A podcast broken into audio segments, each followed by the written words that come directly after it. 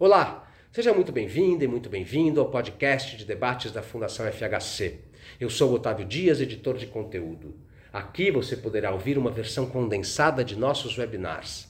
A guerra na Ucrânia pode escalar para um conflito nuclear se a Rússia chegar à conclusão de que a sua existência como nação, assim como a sua integridade territorial, está ameaçada.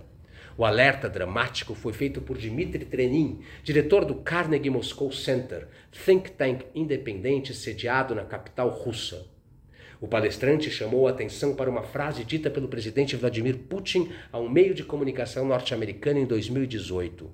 Como cidadão e chefe do Estado russo, eu me faço a seguinte pergunta: para que precisamos de um mundo se não houver mais Rússia?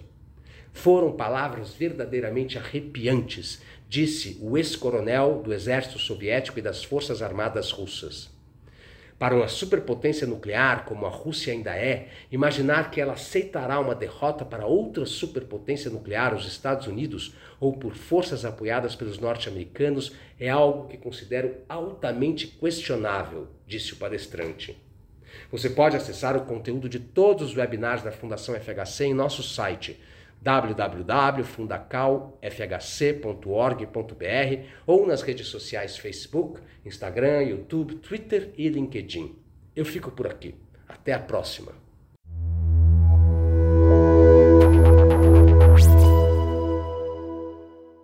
Dimitri, without uh, further ado, the floor is yours uh, for uh, 25 minutes so that we can have time uh, for a Q&A.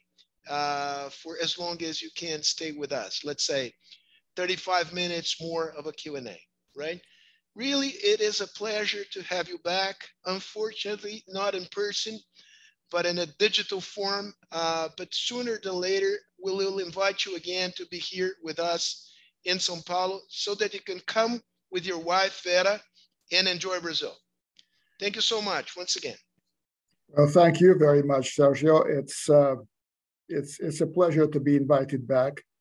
Very and I for, warmly remember our visit to your lovely city, uh, to the great country of Brazil a few years ago. We still keep um, very good memories of, of that trip, but uh, things have changed uh, enormously as far as the subject matter of today's conversation is concerned.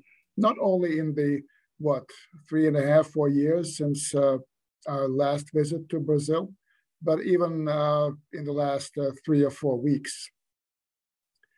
Frankly, I uh, did not expect to be where we are today. Maybe this does not qualify me for a conversation with this esteemed group, but let me explain. In retrospect, it looks as though the current war in, in Ukraine was the most widely expected event of 2022. Many Western observers had started talking about Russia's impending invasion of the neighboring country from around the spring of 21, when Moscow first concentrated large numbers of troops on the border with Ukraine, and then again with added certainty from October, November 2021, when the buildup of the Russian forces resumed. The United States government uh, in uh, February this year went as far as to give precise dates for the start of the Russian military action, while taking necessary precautions like moving the United States Embassy from Kiev to the western Ukrainian city of Lviv. Well, true, despite uh, these warnings, many well placed people in both Russia and Ukraine were not expecting an invasion. They were not just surprised, but deeply shocked by the developments that followed. However, things were probably not preordained from the start. Even as late as uh, February 21, three days before President Vladimir Putin ordered his forces into Ukraine, some members of the Russian uh, National Security Council were still suggesting the diplomatic path and even proposing to use possible recognition of the breakaway republics of Donbass within Ukraine as additional leverage during the Putin Biden summit that was being prepared at that time. It seems ages ago, but it was only what, two and a half weeks ago.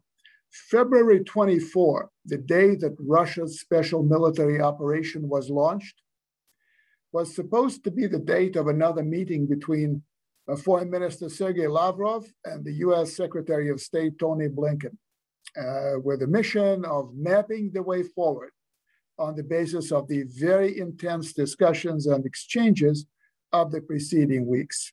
Yet, as we know, by February 21, or likely just before that, President Putin had already made his decision. That said, a military campaign in Ukraine had been an option all the time, but probably not the only option. The sheer concentration of Russian forces along Ukraine's borders gave the Kremlin a chance to use leverage to press the United States, NATO, and Ukraine on its key security demands. The tactic of keeping the West in a state of tension was publicly proclaimed by Vladimir Putin himself during his uh, November 18, 2021 meeting with Russia's senior diplomats. The results of the three months of subsequent pressure were not all negative. According to Minister Lavrov, the United States accepted the need to move on the issues of banning intermediate range nuclear forces from Europe, non deploying strike, strike weapons close to Russia's borders, and mutually restricting military drills. All the things that Moscow itself had been proposing to Washington, but without success in previous years. US President Joe Biden even said that he could not see Ukraine in NATO for another decade.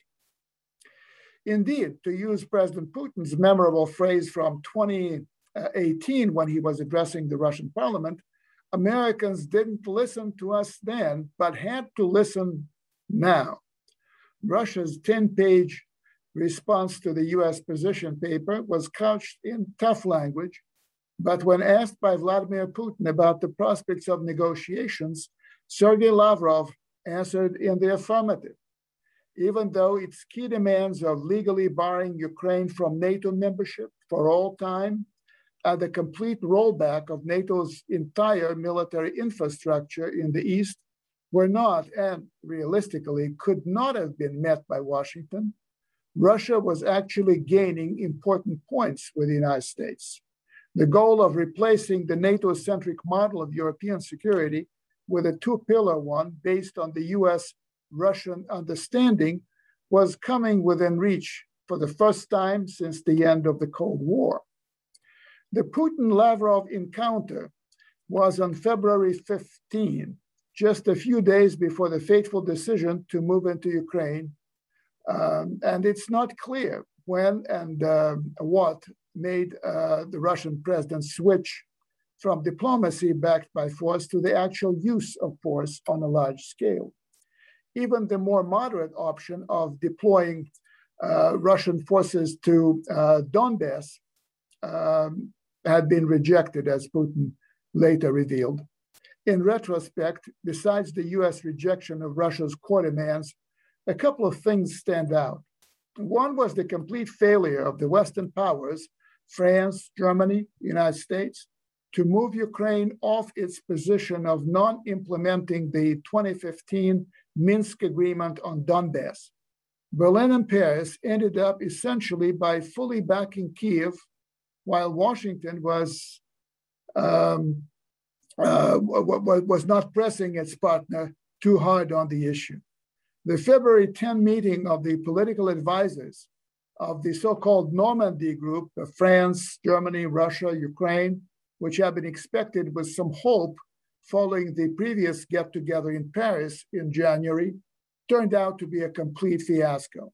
Of all members of the Russian National Security Council who spoke during the televised session on February 21, Dmitry Kozak, uh, Putin's representative uh, on the Normandy group, sounded perhaps the gloomiest.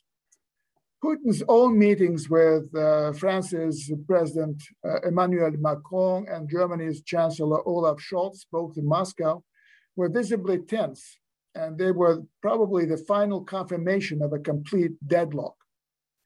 The meeting with Scholz uh, also led to a public row over Putin's characterization of Kiev's policies in Donbass as quote unquote genocide. And Scholz refused to agree. And then there, there was an awkward comparison between the situations in Donbass since 2014 and in Kosovo in 1998 1999, just before NATO's military intervention against Serbia. Worse, uh, he, upon his return from Moscow, the German chancellor called Putin's notion of genocide in Donbass, quote unquote, ridiculous, which the Kremlin considered blasphemous, particularly coming from a German leader. Russian officials have long pointed out that the violent conflict in Ukraine actually started when the Maidan leaders in Kiev, having toppled the elected President Viktor Yanukovych in February 2014, unleashed a military campaign against the people of Donbass, who rejected what the Russians called the coup in Kiev and held a referendum on independence from Ukraine.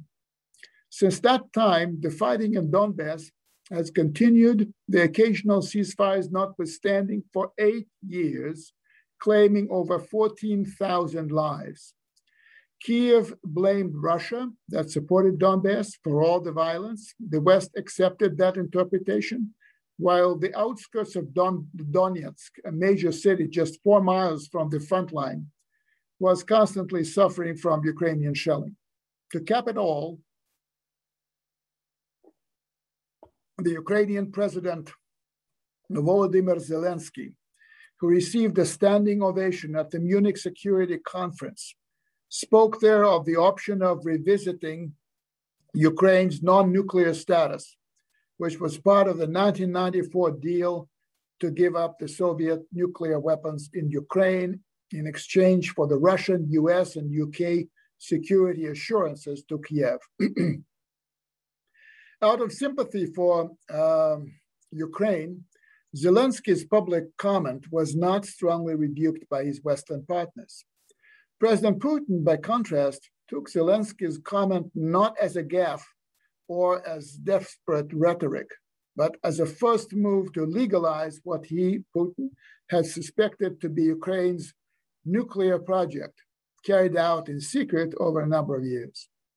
As the war in Ukraine unfolded, Putin and Russian officials put the nuclear issue up front as one of the principal reasons for the decision to invade.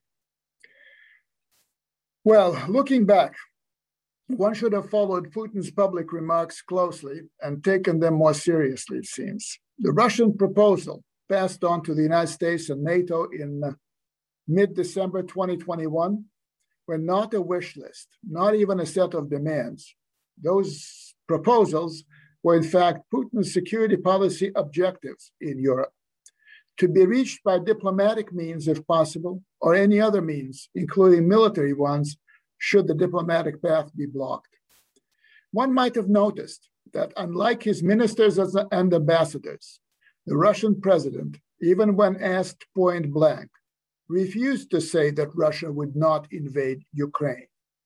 To Putin, Ukraine's non membership in NATO its status as a country that does not deploy weapons capable of reaching Russia and does not cooperate with other countries in the military sphere, as well as the rollback of NATO's military infrastructure to where it was in 1997, that's to say, before the alliance started to enlarge to the east, were existential issues in terms of Russia's national security. Speaking before his generals in December 2021, Putin stated that Russia was back to the wall, having nowhere to retreat. In Putin's logic, should diplomatic talks bring no desired result on the principal issues, the only way left was to push back in force. Putin allowed some time for di- diplomacy, but as he said up front, not for endless negotiations. He might have continued a bit longer, had he seen an indication that a deal that would suit him was reachable. Instead, he saw his opponents closing ranks, and he could not allow them to call his bluff. Until last month, most Russians thinking about a war uh, a, a war against Ukraine was thinking about something totally impossible or thinking the unthinkable. To Vladimir Putin, who still maintains that Ukrainians and Russians are one people, the decision to move in was certainly hardest to take, but he crossed the line.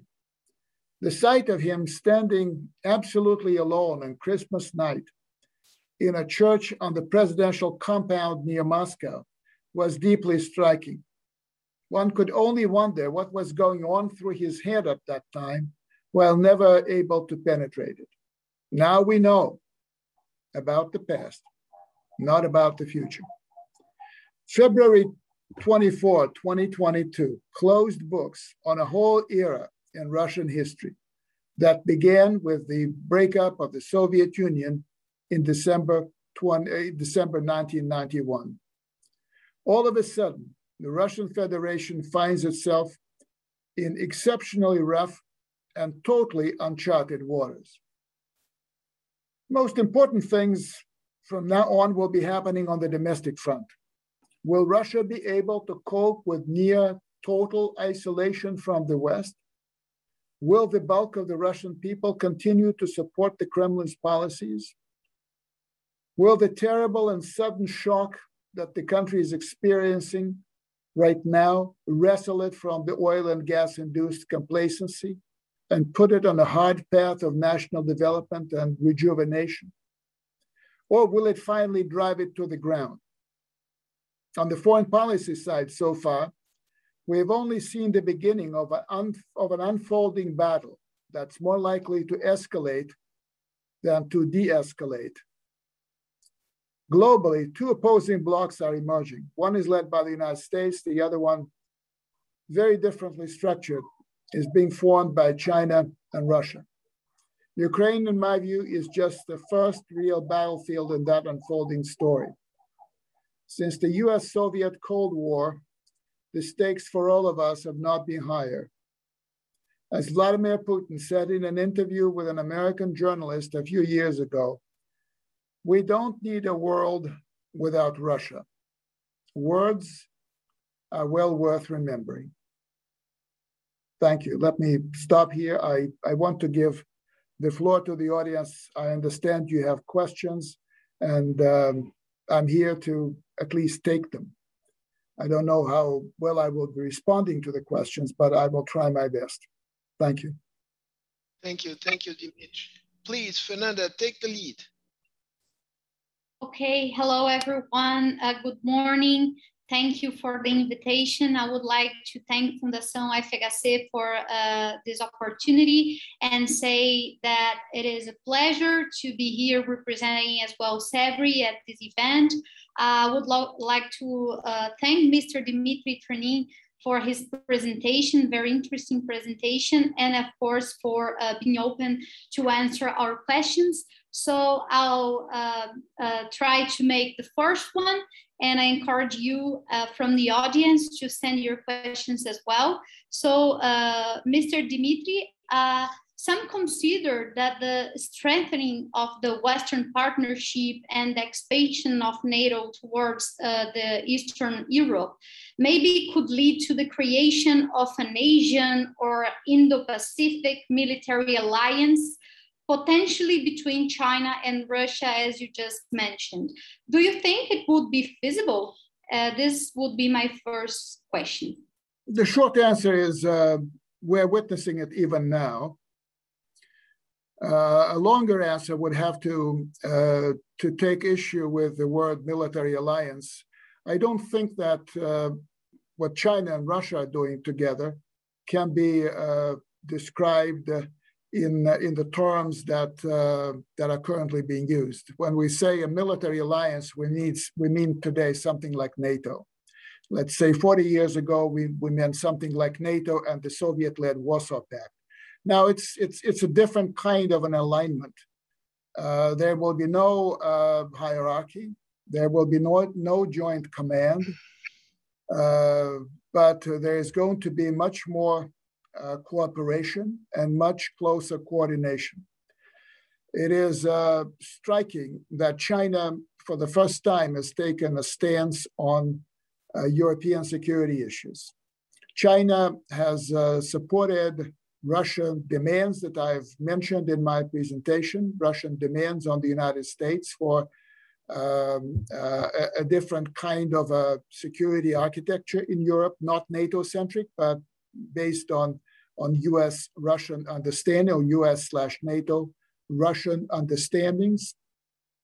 China has not uh, supported overtly uh, the uh, Russian military operation in Ukraine, but China um, has laid the blame for the reasons that pushed President Putin to move into Ukraine on the United States. NATO enlargement, uh, rejection of Russia's key proposals, and uh, a refusal to uh, to push Ukraine toward uh, uh, implementing Minsk, such like things. China will be very circumspect in its support for Russia. China has a lot of business with Europe. It doesn't want to lose that. China still has important business interests in the United States. And again, for example, when Russian, um, uh, you, you know that most of, you may know, you may not know, just give you one example. Uh, most of the planes uh, uh, that were flying in Russia or out of Russia uh, were being leased by uh, Russian air companies from Western owners. And uh, now the owners basically uh, ordered Russia to return all those planes. And the few planes that Russia itself owns will need spare parts. So Russia, Russians turned to the Chinese for spare parts, and the Chinese said no because they know that should they give spare parts to Russia, uh, they will be placed under secondary sanctions. So we live in a world uh, in, in, which uh, uh, old notions of of private property, for example, sovereign uh, property, are no longer valid. For example, uh, the, the, the, United States and its allies have uh, essentially uh, frozen uh, about half the uh, currency, the, the, the, the exchange, foreign currency reserves of the Russian central bank, just like that. We're talking about $300 billion. So it's, it's, it's, a, it's a game that's being played for big. Uh, China is very much uh, a player there. Uh, it is a global power. It does have interests in, in, in Europe.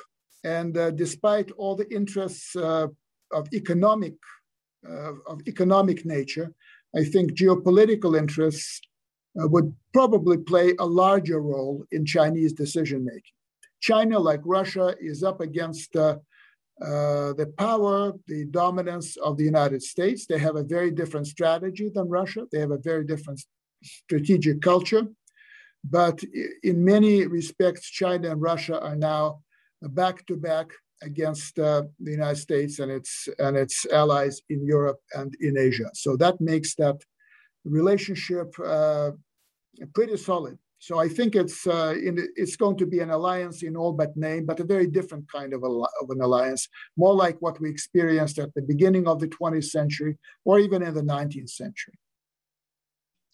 Can, can I jump into the conversation, Fernanda? Um, Dimitri, I'll try to combine uh, different questions, some from the public. Uh, I will start by mentioning the, the, the article that was published by uh, the New York Times yesterday, authored by uh, Thomas Friedman.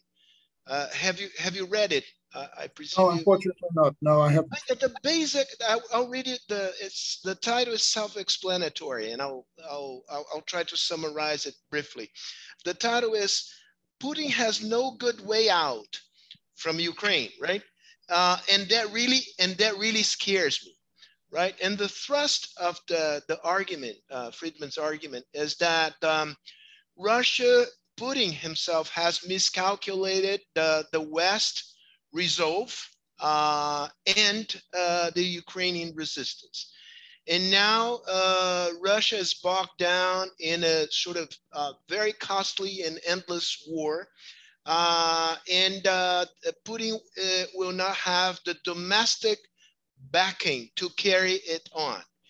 And the scenario that Friedman depicts is one, um, it's, it's a gloomy one. It's not um, the replacement of Putin with some kind of liberal leader in the Kremlin, but uh, the crumbling down of, of the power structure in Russia, uh, leading to an infighting between uh, different oligarchs and in a, in a country with uh, uh, oil and uh, atomic weapons, right? Um, and that leads me to the question that was raised by uh, Décio Gazzoni, which is how strong or weak is the domestic backing to, uh, to Putin's uh, quote unquote war of choice in Ukraine? Can you repeat your, your, your very last words? Um, uh, just, it's, just... That's, it's not my question, it's from the public. Uh, Décio Gazzoni asked it. It is about um, how strong is the domestic backing to Putin? Okay. I get, right? you. get you. All right. Right. Well, uh, things are very fluid. Uh, right after the uh, the operation was launched and it was started. Uh, Putin's approval uh, has jumped, well, if you believe the polls, it's jumped about eight percentage points from uh, 63 to 71. Uh, the support for the Russian forces, again, rallying around the flag and all that is 84%. Uh, uh, but as I said, things are fluid. things will change if the campaign bogs down, if the number of uh, casualties rises, if uh, um, if uh, the situation in Ukraine is a total mess and uh, unwinnable, essentially. it's it's certainly a scenario that one has to take seriously. the rest, I think, is a fantasy. the military plus the oligarchs you know, tearing Russia apart and uh, and all that. This this is one of these scary scenarios you can you can paint. I don't know what uh, uh, what what what evidence you can you you can have for uh, for that scenario to call it credible because the oligarchs essentially are people who are not very um, how shall I put it? Uh, they, they, are not independent players. Uh, the Russian military have not have a, history of uh, taking power into their hands. So we can discuss all these things, but it's it's it's a fantasy world. Um, it is uh, more likely, I think, that um, uh, if things go bad, uh, you need to realize that this is not a war, and this is how it's seen by the bulk of the Russian people. It's not a war between uh, Russia and Ukraine. Ukraine is not seen as Russia's biggest enemy.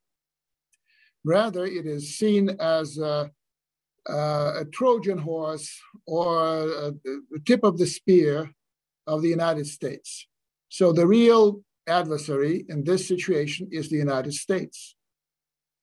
Um, for one nuclear superpower, which Russia still is, to to accept its defeat at the hands of another nuclear superpower is something that, that I find uh, questionable. Uh, the scenario that uh, you uh, painted essentially spells the end of Russia, at least as we know it today. And if you would recall the last words I used in my presentation, Putin's very chilling response to an American journalist, I think it dates back to 2018. He said, We're not interested in a world without Russia, whatever that may mean. I think those are very chilling words. And, and uh, let me underline this is not a conflict between Russia and Ukraine. This is not an isolated case. This is, uh, as some of my American friends uh, called it, Ukraine uh, represents or may represent um, an unsinkable aircraft carrier controlled by the United States and parked at Russia's doorstep. Some of you may recall the Cuban Missile Crisis of 1962, when President Kennedy went all the way to the brink to expel Soviet missiles from Cuba. Had uh, Premier Khrushchev not been cooperative in that situation, we would not be sitting here today. Many of us would not be born. So it's all pretty serious. And this is why I, uh, uh, toward the end of my remarks, I broadened it out to the global scene. We're not dealing with an isolated crisis, we're dealing with a world crisis. And China is very much part of that. And I think that uh, uh, for Russia, the, uh, the answer to being bogged down by the United States is escalation, could be escalation. And then all bets are off. Before handing it back to you, Fernanda, just let me make clear that the that uh, gloomy scenario of uh, disintegration of Russia as we know it, uh, it, it's not a scenario that I painted. I was just referring to know, one of the scenarios that Thomas Friedman painted right. in his.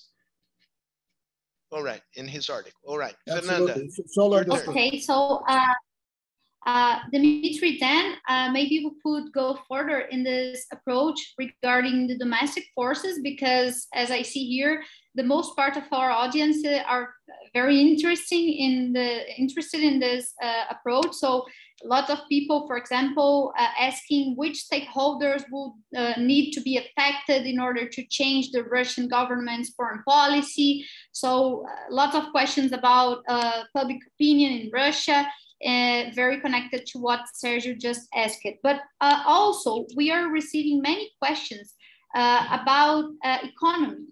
And I would like to address one of them.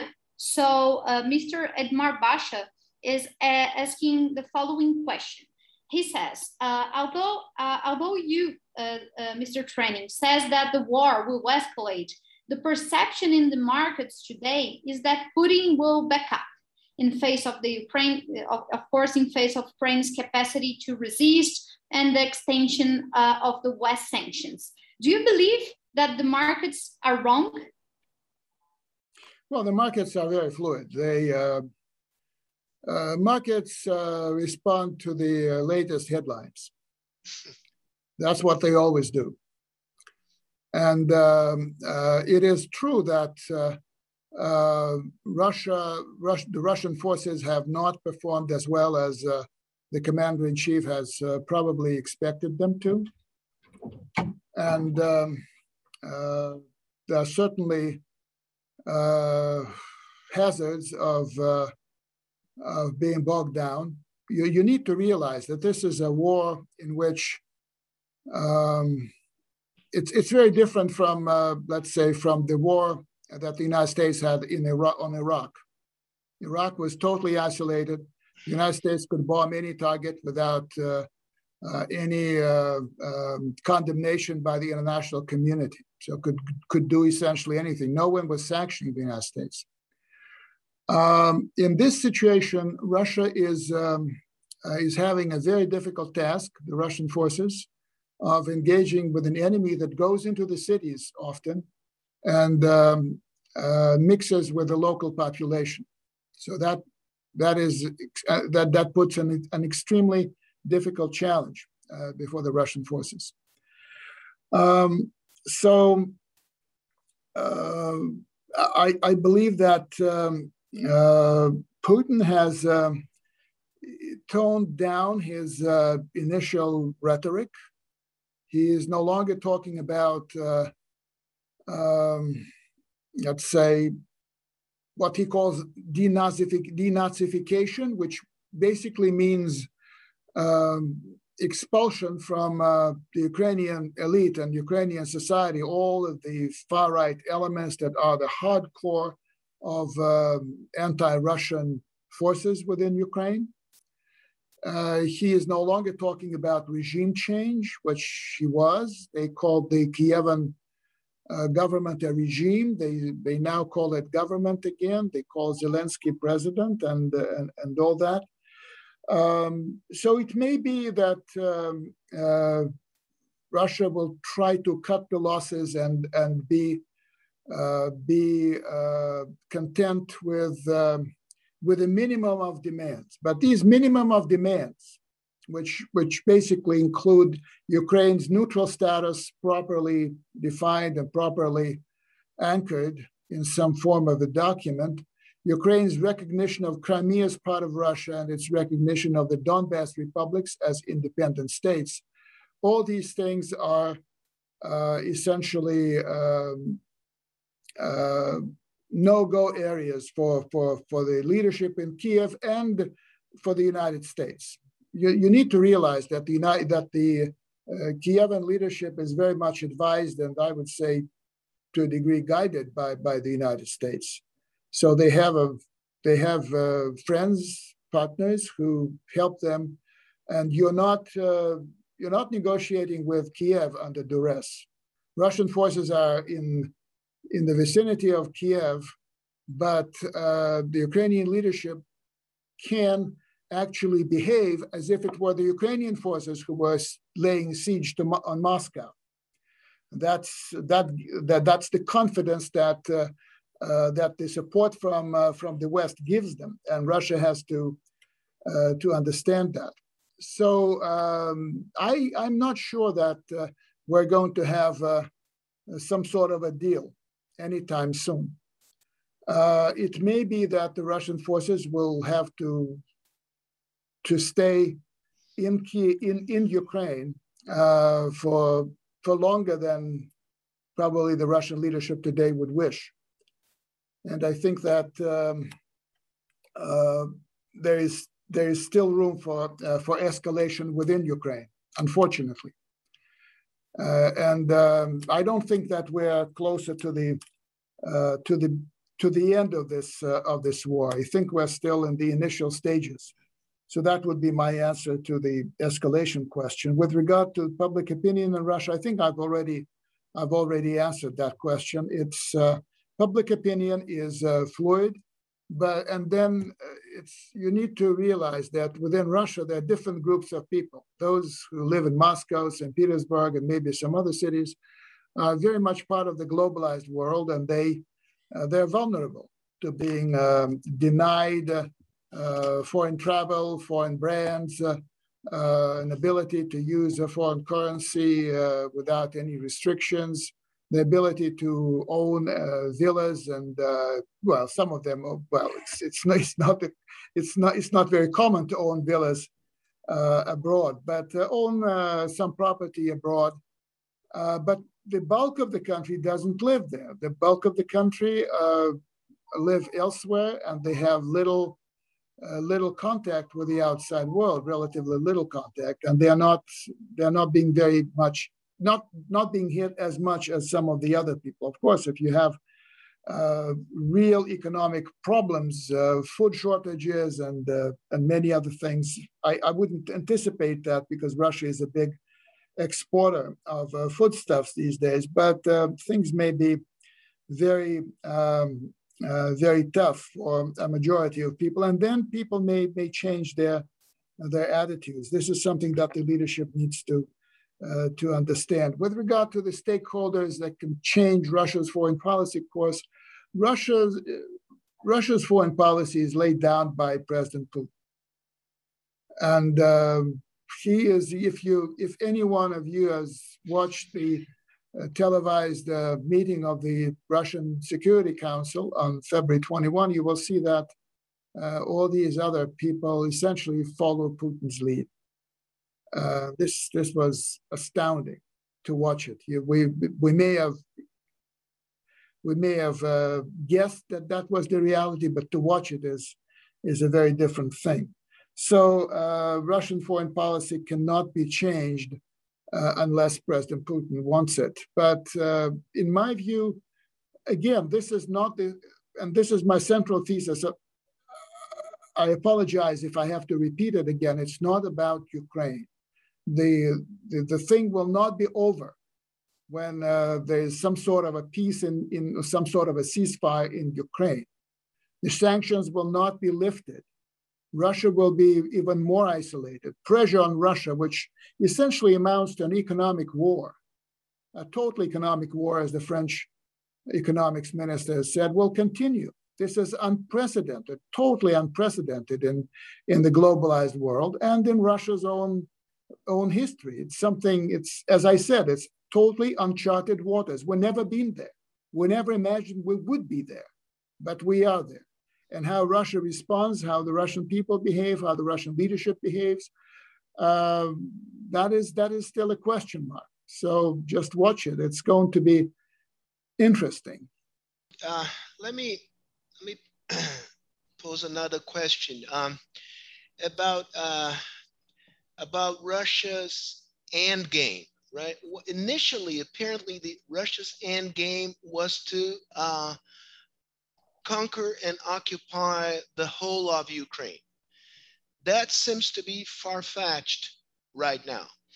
Um, further than that, I think when you when you when you say that Putin in his mind wants uh, history to retrogress to status quo ante 90, 1994, which is before the expansion of the European Union to, to the east.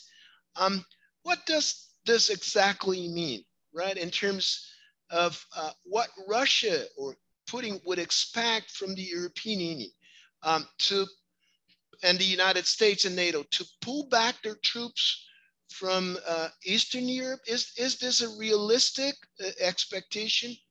Was it ever a realistic expectation um, or not? Well, uh, let me give you a, a, direct answer to, to that question. Uh, I never thought it was realistic. Actually, I, th- I thought when the Russian proposals were first unveiled that uh, that part, the infrastructure part, for the most part, was uh, something that could be sacrificed during negotiations.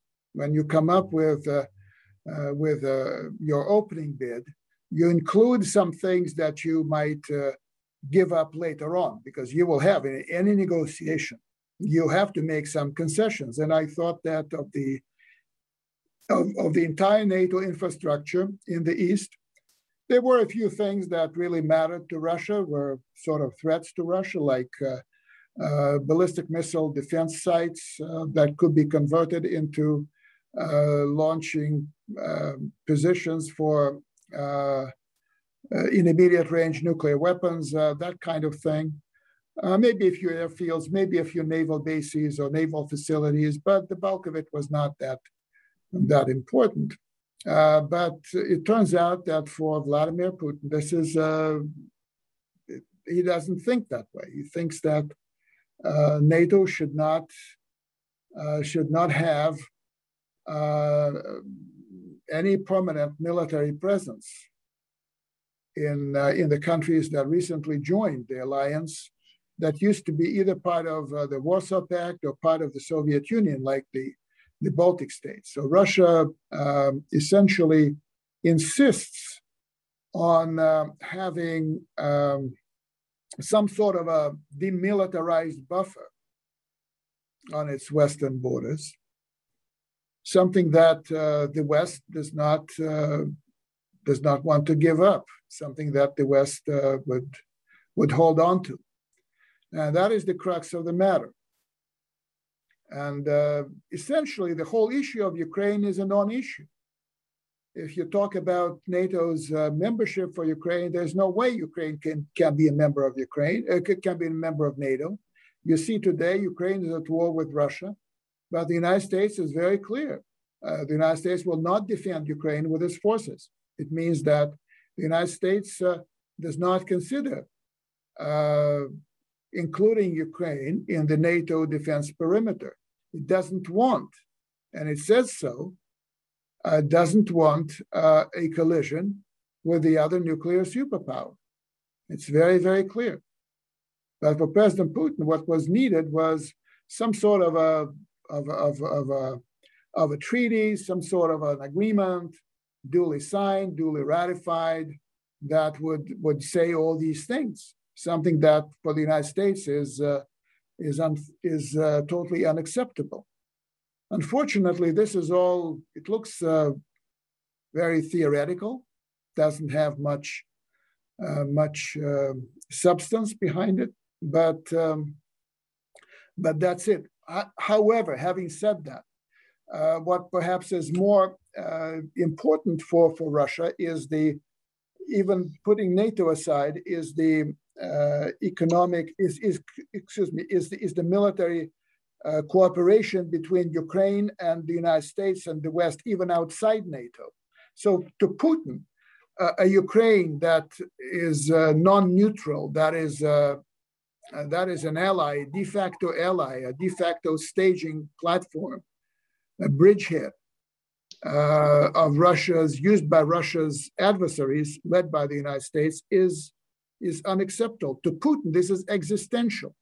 If if something if and and and my my point in in in the uh, opening remarks is that one needs to take Putin's uh, remarks uh, seriously and sometimes even literally.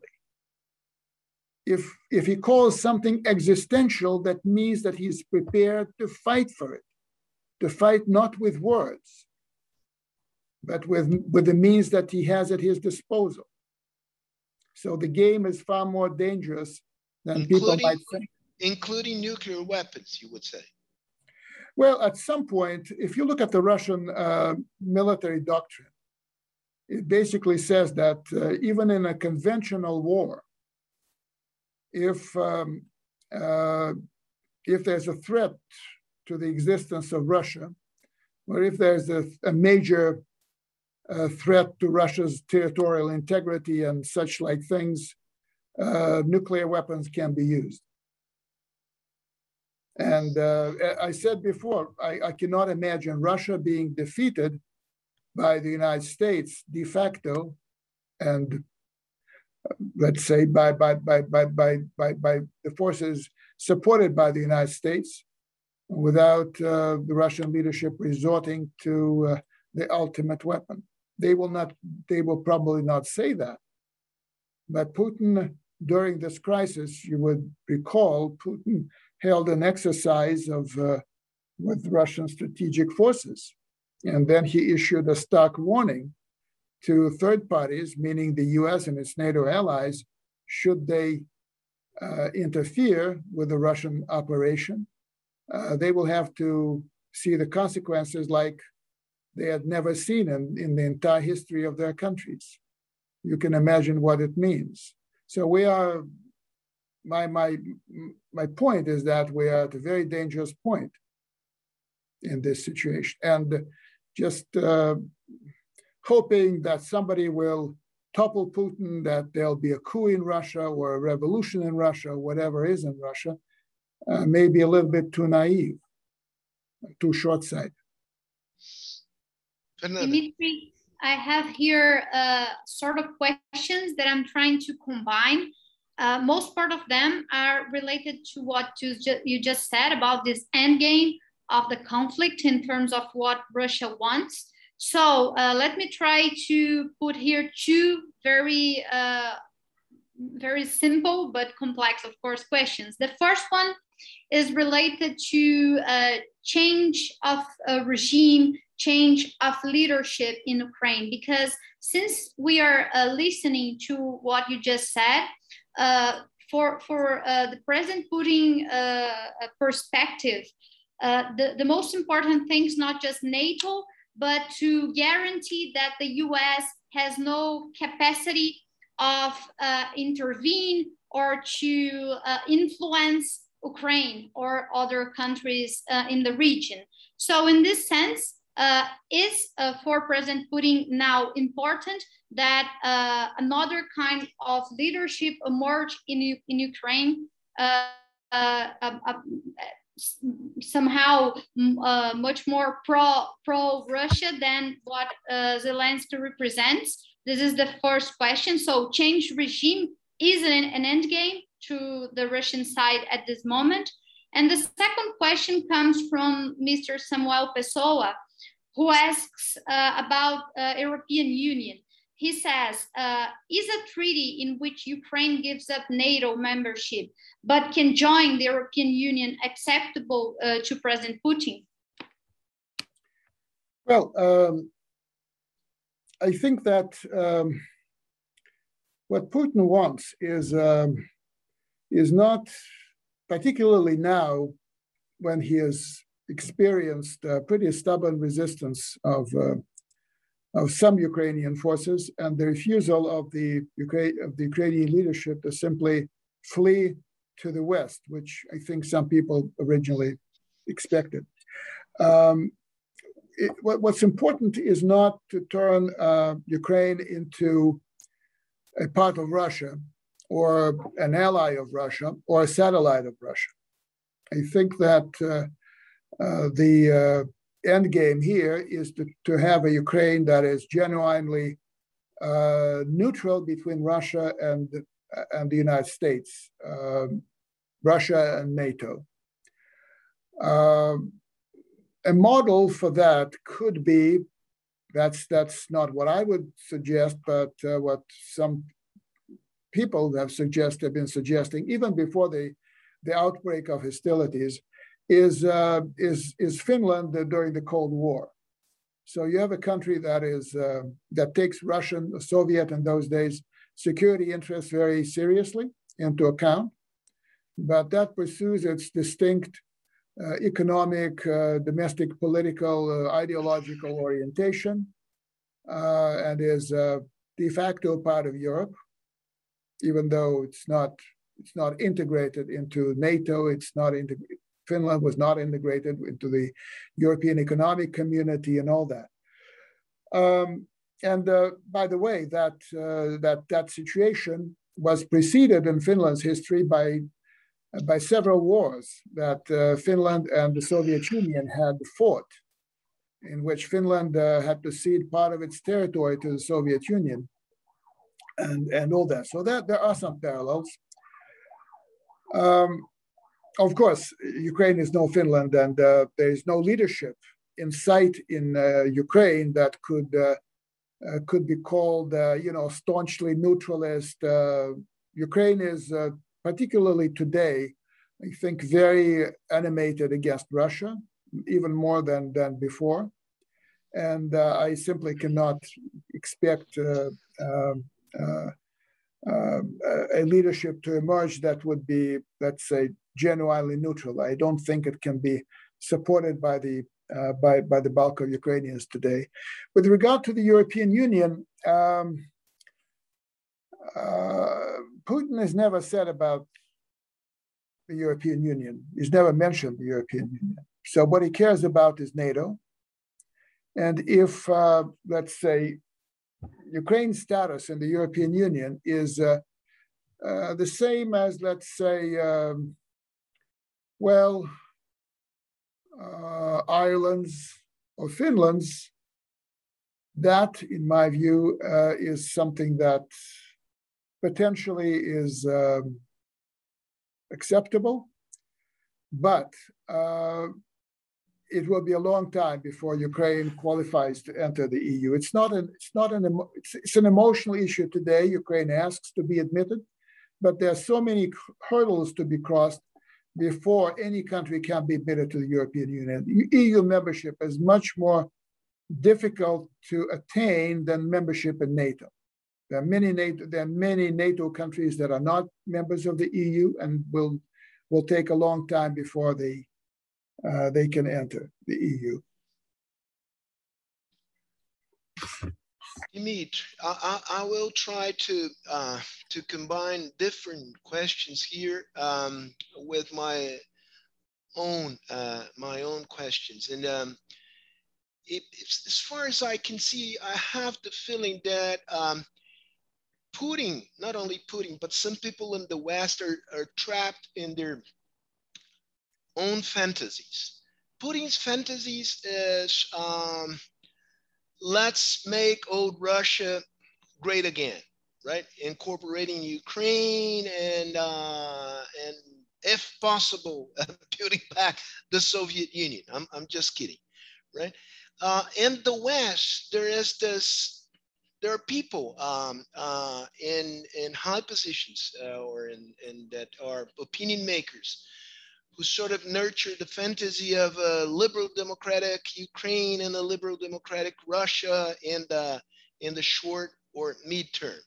Uh, in the West, you can have a sort of free conversation about this, and I think you can uh, sort of find a way out of, of this fantasy, right? But inside the Kremlin, is there enough flexibility, enough uh, room of discussion uh, so that uh, Putin can accommodate within uh, his mind frame and his wishes a second best or third best solution to the conflict? Well, my, uh, you know, I've been to the Kremlin many times, but uh, I haven't been privileged to sit down with Vladimir Putin and President Putin and uh, discuss these things. So I, I have no firsthand experience of uh, how things are discussed uh, at that level. Uh, my recent um, uh, my, my, my, my, recent uh, um, vision of uh, the sort of discussion or quasi discussion or whatever you call it of the uh, that was televised on the 21st of February basically tells me that there's no discussion. Now, there's the president who forms his opinion based on uh, uh, based on the things that reports and suggestions that he's getting, information that he's getting, and uh, the kind of, uh, you know, discussion that is uh, relatively free among co-equals around the boss. Um, the kind of discussion that even at times was possible within the Soviet Communist Party's Politburo, uh, that is absent. So Mr. Putin may decide to change course. He may decide to go for the second best, third best, what have you. But it will be his decision based on the information that he gets. And um, interestingly, uh, he, he, you know, 2014, uh, Crimea was incorporated into Russia after the Maidan in Kiev.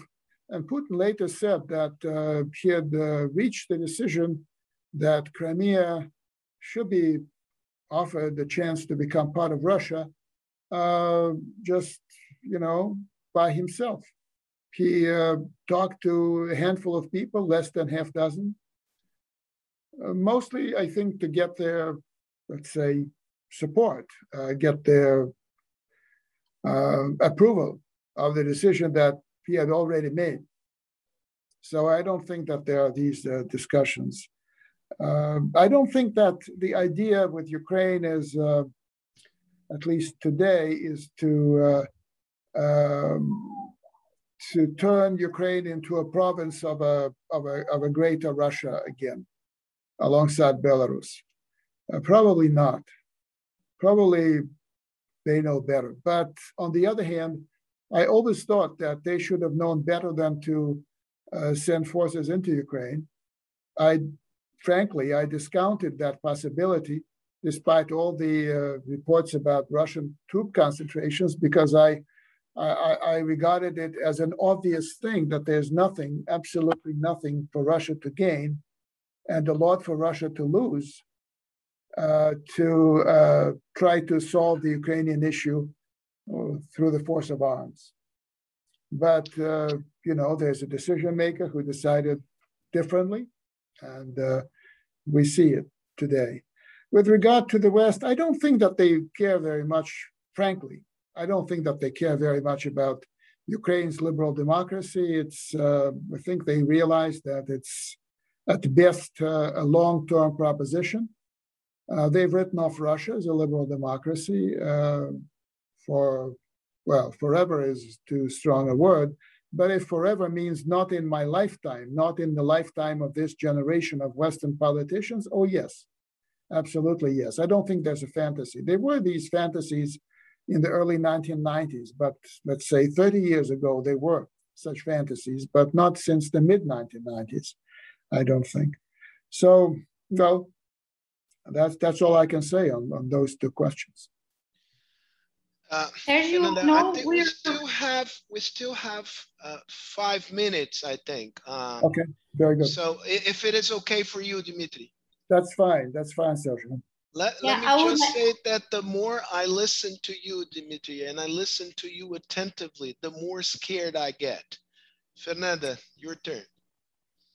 Yeah, uh, I know we are running out of time, but I need to to make these two questions that are related to uh, diplomacy and the role of diplomacy in this situation right now. So, two questions very connected uh, to each other. The first one comes from Priseda Alexev, who asks, uh, "Do you believe is there anyone in the world now who has the capacity of dialoguing with Putin and help?"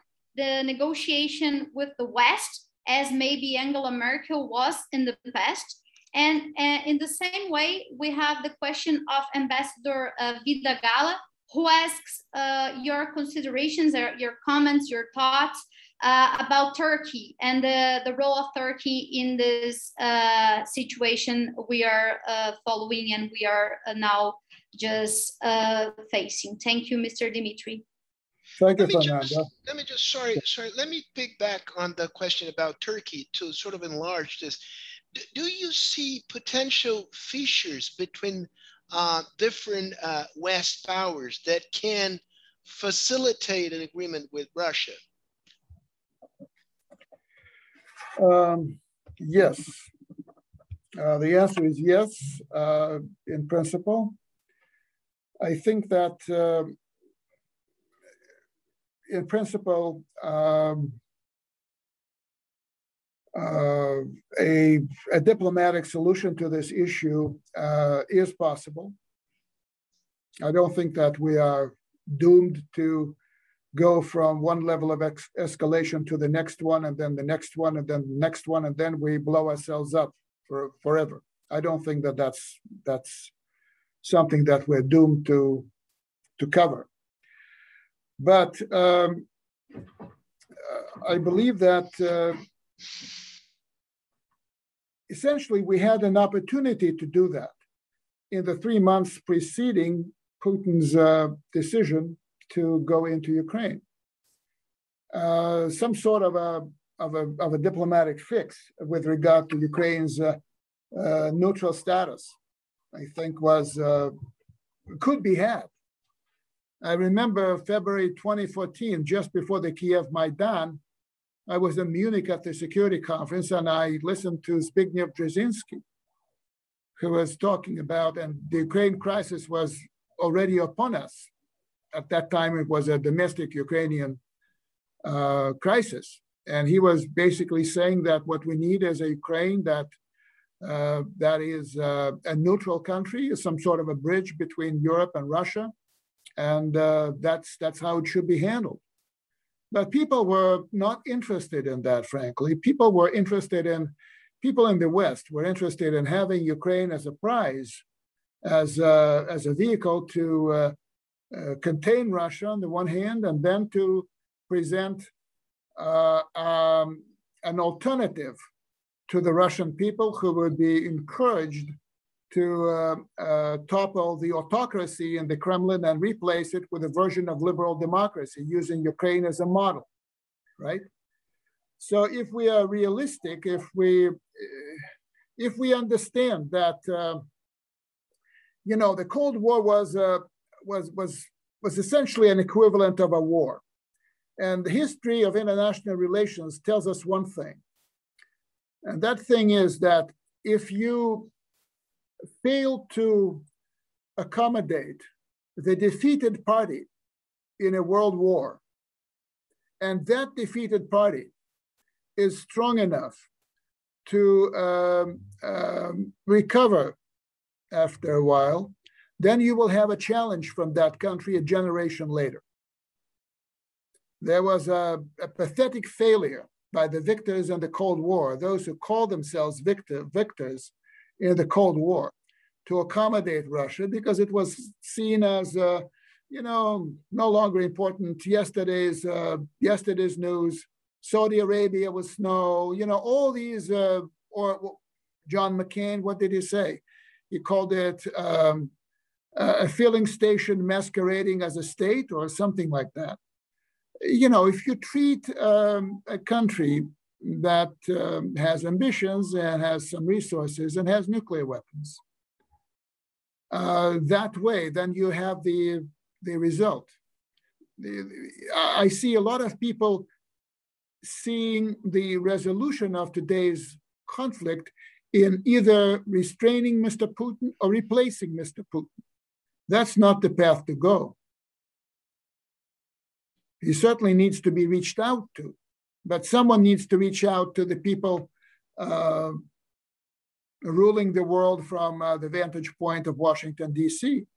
And that's much harder than dealing with Mr. Putin. And I'm more pessimistic on that than I'm on Mr. Putin. And that, that's where we are. So the problem is that in today's Europe, uh, especially after Angela Merkel's departure, there's essentially no one who carries enough weight. There's essentially no one who has uh, enough intellectual um, capacity, uh, political acumen, uh, just sheer weight of a leader, experience, all that. And there's no one who leads an inde- a truly strategically independent country in Europe because there are no strategically independent countries in Europe at this point. Uh, the issue of strategic autonomy is something of a goal for the European Union and for individual member states of the European Union. It's not the reality. So if you depend on the United States for uh, your existence. You you're in, entrust them with managing your security, protecting you against potential enemies or real enemies. How can you be on an equal footing with uh, with their leaders? Uh, there were such leaders in the past, say De Gaulle and uh, some German leaders, Brandt, uh, who were, you know, whose temerity was was astounding. They could do things, but there's no one today. So I, I, I have no, I don't see brokers around. Turkey, Turkey is um, is interesting because it's it's a country that follows an independent foreign policy.